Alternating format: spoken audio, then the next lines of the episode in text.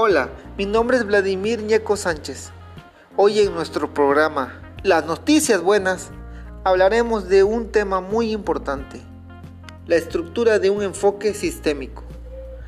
Pero para hablar de este tema, primero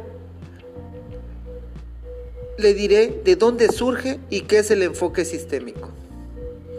Este enfoque, que nació con el objetivo científico de estudiar y comprender el funcionamiento de los sistemas vivos, plantea una visión y unos principios complementarios que aplicados a nuestras organizaciones y proyectos nos permitirán superar las limitaciones en el trabajo que hoy nos frenan. Esto trata de comprender el funcionamiento de la sociedad desde una perspectiva holística e integradora de donde lo importante son las relaciones entre los componentes, se llama holismo al punto de vista que se interesa más por el todo que por las partes. El enfoque sistémico no concibe la posibilidad de explicar un elemento, sino es precisamente en su relación con el todo. Otra pregunta muy importante, ¿qué es una estructura de un enfoque sistémico?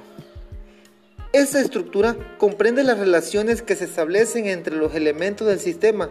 Está basada en un algoritmo de selección, es decir, en un ordenamiento lógico de los elementos.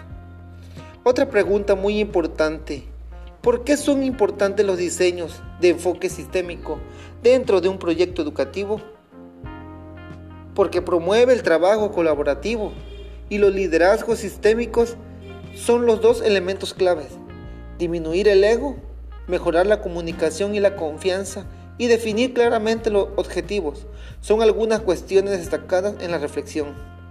También transforma la gestión de las personas y el control económico de los proyectos. Impulsa la participación y el empoderamiento y genera equipos de trabajo autónomos. Se trata de una transformación interna de los valores y cultura. Otra pregunta también muy importante, ¿cuál es la evaluación de un proyecto educativo? La evaluación de un proyecto educativo consiste en medir los efectos de un programa por comparación con las metas que se propuso alcanzar a fin de contribuir a la toma de decisiones sobre el programa y para mejorar la programación futura. Y por último, sus elementos que caracterizan los proyectos sistémicos y que pueden condicionar las evaluaciones. Bueno, aquí contamos con siete. El primero es dinamismo. El segundo, la integralidad.